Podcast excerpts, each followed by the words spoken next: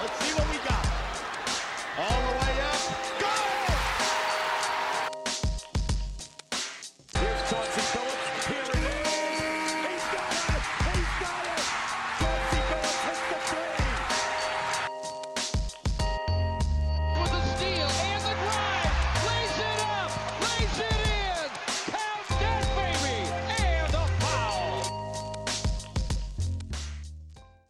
Bonjour à tous, bienvenue dans ce nouvel épisode de notre podcast Les Chroniques de Motor City. C'est déjà le neuvième épisode aujourd'hui. Et pour tous ceux qui découvrent bah, le podcast pour la première fois, laissez-moi faire la présentation d'usage.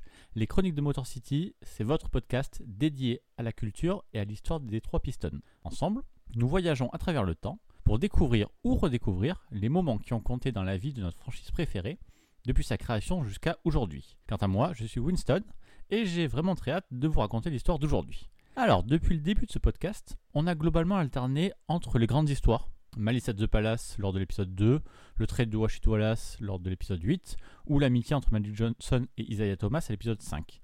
Et les sujets plus confidentiels, comme le match avec le moins de points de l'histoire en 1950 pour l'épisode 3, ou le portrait de l'escroc Jack Molinas pour l'épisode 6. À moi, cette alternance me va très bien, et je crois que ça marche aussi bien pour vous.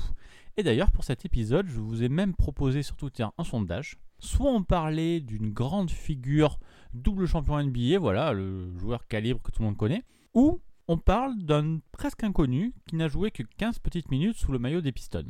Et donc 61% d'entre vous ont choisi l'option numéro 2, et j'en suis très content, puisque ça va nous permettre de parler aujourd'hui de Corleone Young. Corleone Young, il n'a joué qu'une seule et unique saison en NBA en 99 avec les Pistons. Et pire, il a même seulement disputé trois petits bouts de match avec Détroit.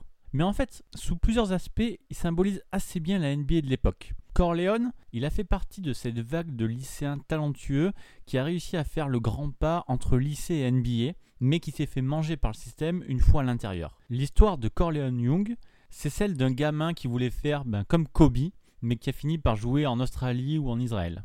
Et puis c'est aussi la victime des franchises de l'époque qui faisaient un petit peu n'importe quoi dans ces années-là. Quand la NBA a choisi en 2006 d'interdire ce fameux saut entre lycée et NBA euh, sans passer par la case université, elle a cité l'exemple de Corleone Young.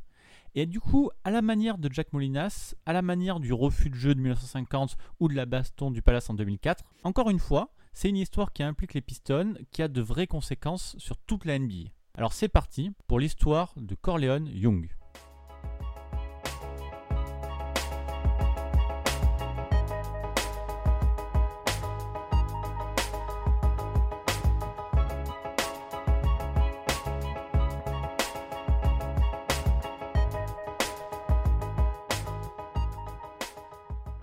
Comme je vous le disais en intro, c'est principalement à cause de son saut raté entre le lycée et la NBA que Corleone Young est connu. Mais en fait, pour un joueur qui a joué que 15 pauvres minutes en NBA, son nom est de toute façon beaucoup beaucoup trop cité et ça lui a fait beaucoup de mal. Je vous renvoie de suite vers un article de Grantland qui résume assez bien la vie de Corleone Young aujourd'hui et que je vous mettrai en description de ce podcast. En gros, c'est un mec de 40 ans, totalement brisé, qui est passé par tous les stades de l'autodestruction et qui essaye finalement de s'en sortir aujourd'hui comme il peut. Mais c'est aussi assez compréhensible qu'il soit devenu une sorte de symbole. En fait, en 99, quand Corleone est drafté, c'est un peu le moment où les lycéens reviennent en force en NBA. Alors le phénomène n'est pas nouveau non plus, puisque le précurseur c'est Reggie Harding dès 1962, qui est un ancien joueur des Pistons. Mais même après lui, tout le monde en tête Moses Malone, qui a été sélectionné en 1974 par une franchise de ABA. Mais après lui, entre 75 et 95, plus personne ne fait de saut. Et puis arrive Kevin Garnett en 1995, qui brise à nouveau la barrière, et c'est d'ailleurs son succès qui fait dire aux franchises NBA que ça vaut le coup, surtout quand les lycéens qui arrivent sont Kobe Bryant ou Tracy McGrady. Mais le phénomène des lycéens qui franchissent le pas euh, directement à la NBA sans passer par la NCA est de toute façon grandement exagéré. Les franchises prennent quelques risques, mais n'ouvrent pas non plus grand les vannes. Entre 1995 et 2005, il n'y a que 38 joueurs qui sont sortis des lycées américains pour débarquer en NBA. Et après coup, la grande majorité a réussi ben, à la hauteur de leur talent. Il y a eu des bonnes surprises il y a eu des déceptions, comme dans tout mouvement. Et c'est dans ce contexte-là qu'en 99, les Pistons utilisent leur 40e choix pour prendre Corleone Young.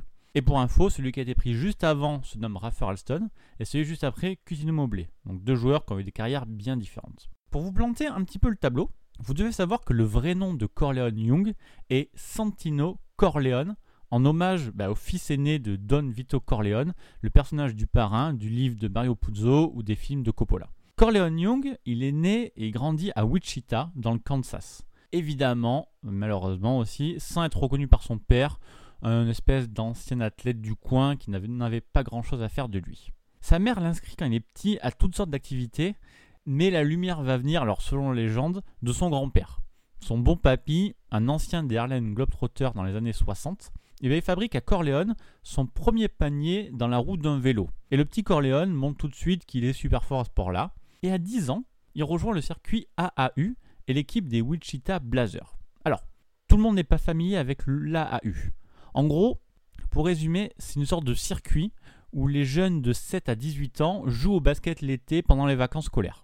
À la base, l'intention est bonne, mais au fur et à mesure des années, ça va devenir un endroit pour se montrer, un endroit où l'influence et l'argent sont super importants, et surtout un endroit où les marques se mettent à tout contrôler, Nike et Adidas en tête, mais ça on y reviendra.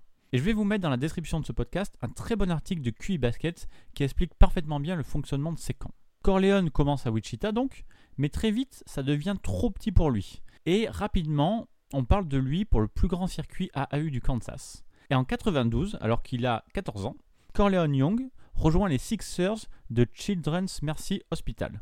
Et dans cette équipe, il y a déjà des noms que vous connaissez Earl Watson, Maurice Evans, Karim Rush et Corey Maggette sont tous des futurs joueurs NBA.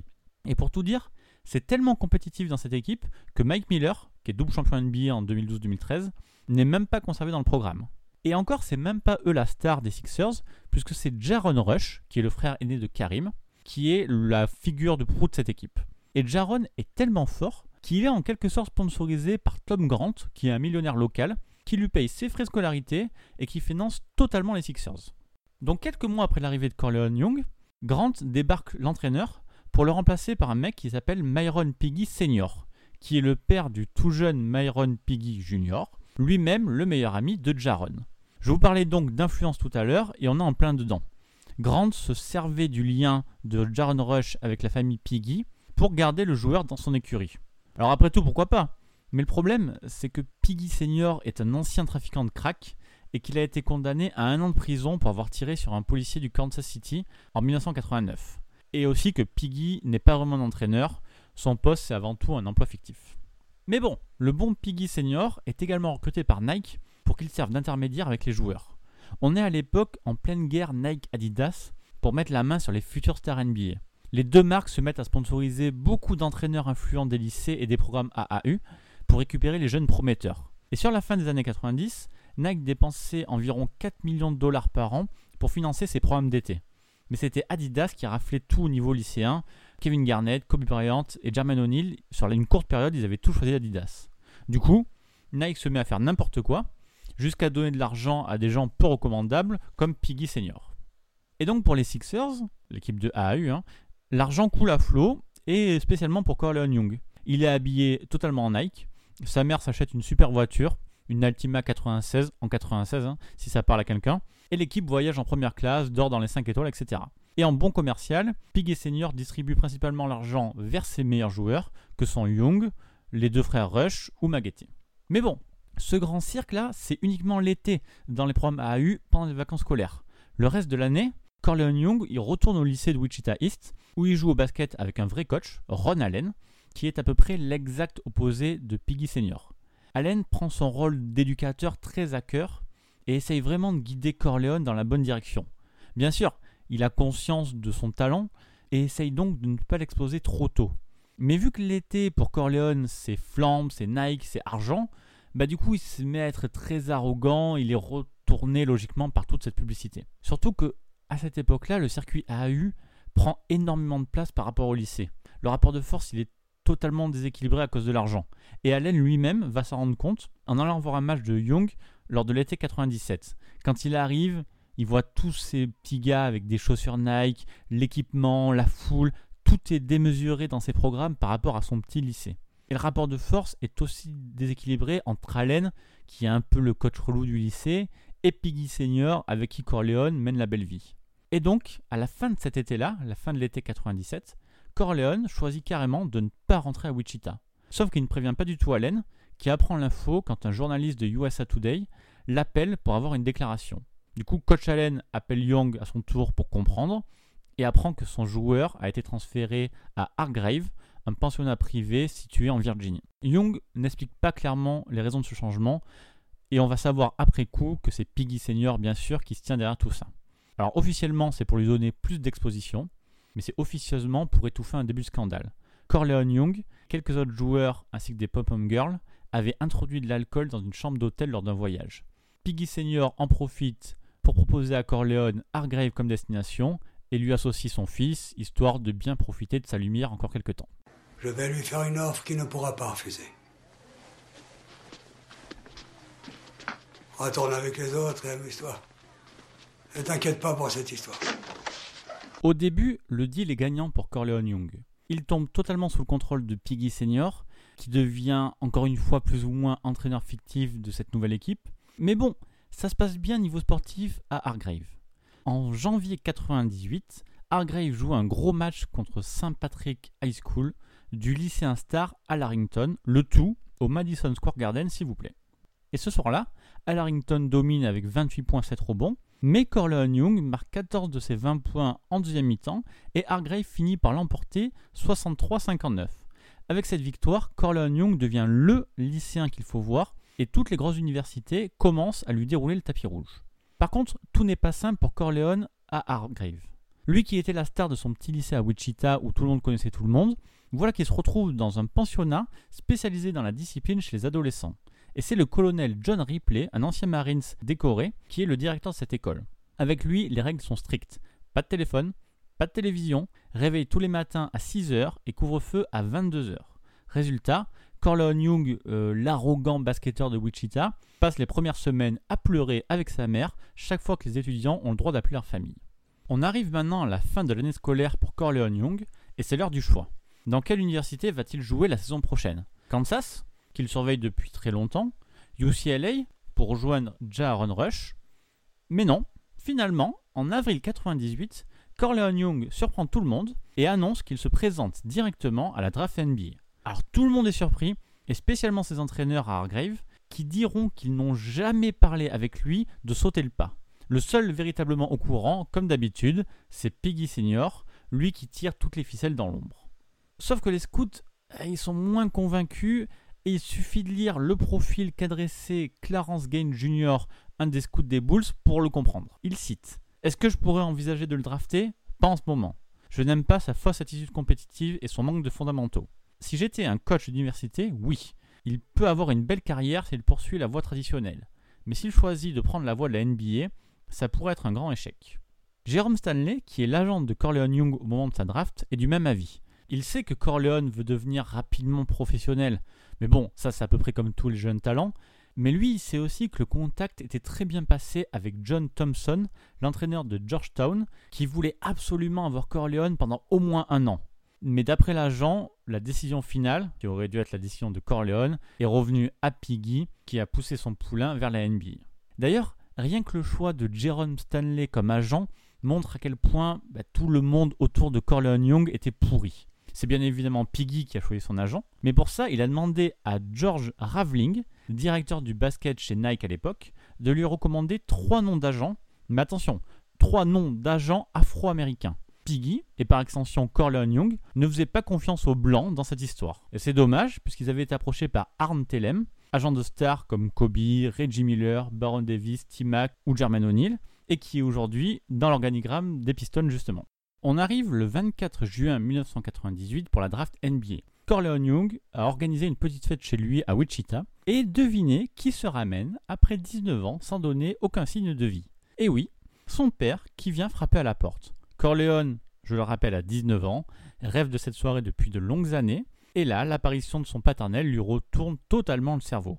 Bon, pas pour très longtemps, puisque Piggy Senior, la figure paternelle depuis toutes ces années, le renvoie directement dehors, argumentant que Corleone ne doit avoir aucune distraction en ce jour crucial. Sacrée ambiance. Bon, concernant la draft en elle-même, Corleone Young pensait être choisi au premier, mais doit finalement attendre le pic 40 et les Pistons pour être choisi. Il est déçu, mais au moins il réalise son rêve en arrivant en NBA et signe avec Détroit un contrat d'un an avec une team option pour la deuxième année. Mais malheureusement pour le nouveau joueur des Pistons, le 1er juillet, soit une semaine après sa draft, le lockout est enclenché entre les propriétaires et les joueurs. C'est la grève.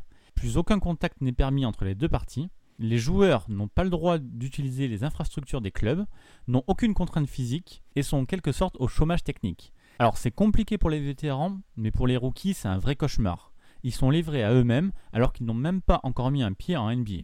Corleone Young a également la mauvaise idée de se séparer à ce moment-là de son agent Jerome Stanley. Stanley lui a pourtant négocié un contrat de 500 000 dollars avec Nike. Alors c'est le lockout, donc Nike réduit un petit peu les dépenses, mais ça reste quand même assez généreux pour un joueur de second tour. Sauf que Piggy Senior visait beaucoup plus, pour Young et aussi pour lui au passage, la commission, et donc refuse ce demi-million de dollars de la part de Nike et en profite pour virer Stanley. Alors, il faut surtout se rappeler que Piggy Senior n'est personne à part un ancien condamné mis à la tête d'une équipe AAU parce que son fils était ami avec la star locale et qu'il s'est fait arroser par Nike toutes ces années pour corrompre des lycéens. La folie des grandeurs de Piggy n'a plus aucune limite et il choisit les frères Poston, Carl et Kevin pour représenter Young. Sauf que les Poston comptaient déjà parmi leurs clients de gros noms spécialement en NFL, et rien qu'en NBA, ils capitalisent déjà sur Rashard Lewis, choisi quelques places avant Corleone lors de cette même draft 98. Le lockout de 98 est interminable et ampute une énorme partie de la saison 98-99. Le All-Star Game est annulé, la saison est raccourcie de 50 matchs par équipe, et celle des Pistons et donc de Corleone Young ne commence finalement que le 5 février 1999. Ça fait donc plus de 7 mois que Corleone attend, seul, de commencer sa carrière. Et malheureusement, comme je l'ai dit en intro, elle va être très brève. Il ne jouera que 15 minutes avec les Pistons, 3 contre Washington, 5 contre Atlanta et 7 contre Orlando. J'ai jamais voulu ça pour toi. J'ai travaillé toute ma vie et j'en suis fier à prendre soin de ma famille. J'ai toujours refusé d'être un pantin, de danser au bout d'un fil tiré par des gros bonnets. J'en suis pas honteux, c'est ma vie, mais je voulais que, quand ton heure viendrait, que ce soit toi qui tire les ficelles. Sénateur Corleone.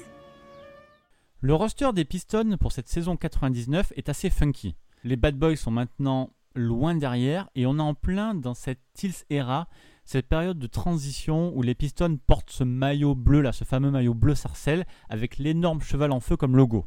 Les grandes stars sont Grant Hill et Jerry Stackhouse, mais il y a encore dans cette équipe le vétéran Joe Dumars et des joueurs assez atypiques comme Bison Dele ou Don Reed. Corleone Young arrive donc dans une situation qui n'est pas du tout mauvaise en fait. Et en plus, tout le monde est conscient à Détroit que le processus va être long et que Corleone n'est qu'un enfant jeté dans le grand bain de la NBA. Le GM de l'époque, Rick Sund, a vu Corleone Young comme un pari. Alors il n'aurait jamais misé un choix de premier tour sur lui, mais au deuxième tour, ben, en fait il y a peu de risques et potentiellement une grosse récompense. Le GM aime surtout les grosses capacités physiques de Young. La plupart des lycéens qui arrivaient en NBA à cette époque, ils avaient besoin de temps, une saison, deux saisons, pour faire évoluer leur corps. Mais Young est différent et physiquement c'est presque un vrai adulte. Et puis il y a cette histoire de défense sur Grant Hill. En 99, Grant Hill est déjà l'un des meilleurs joueurs de la NBA et Corleone Young se fait une petite réputation en défendant très sérieusement sur la star de l'équipe. Hill et Young se donnent à fond à l'entraînement et du coup chez les Pistons, on dit en rigolant que personne ne défend mieux Grant Hill dans cette ligue à part Corleone Young. Mais de l'autre côté, l'entraîneur des Pistons de l'époque, Alvy Gentry, l'actuel coach des Pelicans, est un peu plus réservé. Déjà, Corleone Young n'a toujours fait que dominer des joueurs moins athlétiques que lui à l'intérieur et doit maintenant développer un jeu au périmètre pour s'en sortir en NBA. Et en fait, c'est tout son jeu qui doit passer par beaucoup d'améliorations. Après, c'est tout à fait normal pour un jeune joueur qui passe du lycée en NBA, mais il doit bosser son handle, il doit développer un shoot et puis apprendre à défendre aussi. Gentry, il dira après coup que Young bénéficiait même d'une sympathie plutôt inhabituelle à l'époque. En fait, la vérité, c'est que les Pistons l'ont gardé pendant toute une année, au moins cette demi-saison 99, vraiment parce qu'ils se sentaient un peu désolés pour lui. Sauf qu'il ne joue pas du tout, et l'équipe l'envoie participer à des événements communautaires euh, en centre-ville de Détroit. Et Young, qui a de l'argent et du temps à tuer, eh ben, il en profite pour écumer les strip clubs à Détroit. Du coup, à la fin de la saison, les Pistons arrêtent les frais et n'activent pas la deuxième année de Young. C'est assez difficile à comprendre comme décision puisque l'enjeu n'était pas énorme, mais il semblerait que le comportement de Young était incompatible avec le niveau d'une équipe NBA. Du coup, l'été, Corleone Young multiplie les essais avec d'autres équipes et est invité au camp d'entraînement des Sixers. Sauf que rien ne va pour lui, et un matin, alors qu'il marche dans le centre-ville de Philadelphie, deux hommes le frappent par derrière et lui volent son argent et ses bijoux. Young n'a plus du tout la tête au basket et les Sixers le coupent avant le début de saison. En avril 2000, Piggy Senior refait parler de lui. Il est accusé d'avoir versé 35 000 dollars de pots de vin à des joueurs lycéens, dont 14 000 dollars à Corleone Young. L'argent provenait de Grant, le bienfaiteur de l'équipe à l'époque, et de Nike. Alors l'enquête se concentre sur Piggy Senior, mais Corleone Young est éclaboussé et doit quand même régulièrement être entendu par la police. Au final, Piggy Senior plaide coupable et sera condamné à 37 mois de prison. À ce moment-là, Corleone Young est au fond du trou.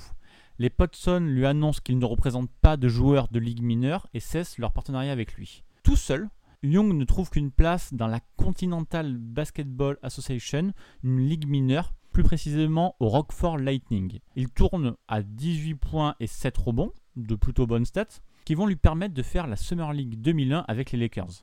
Sauf qu'il ne trouve encore pas de place en NBA et atterrit finalement en Australie avec les Canberra Cannons. Mais là encore, pas de chance, c'est le drame. Rupture du tendon d'Achille dès le premier match. Et encore, ça c'est que le début des ennuis. En janvier, Corleone Young a un grave accident de voiture. Il est dans un club en train de boire avec un de ses coéquipiers et refuse de le laisser conduire au moment de partir.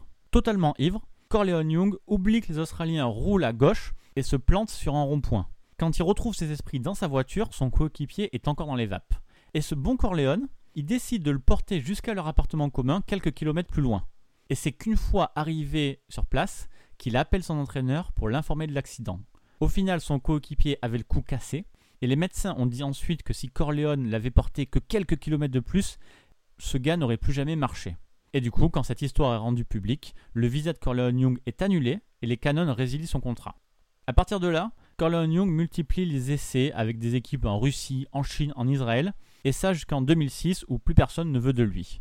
Il entre en dépression, se met à boire, se met à fumer, il perd tout son argent aussi, jusqu'à ne plus pouvoir payer sa pension alimentaire.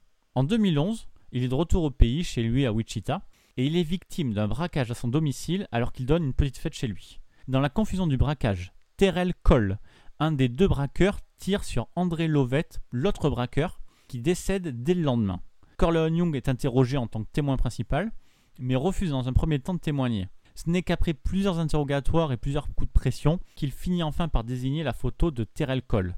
Mais au tribunal, il revient sur son témoignage, il avouera après coup connaître la famille de Lovett et avoir joué au basket avec ses oncles. Et finalement, c'est une histoire plutôt grave, puisque Cole a plaidé coupable pour une accusation réduite d'homicide involontaire.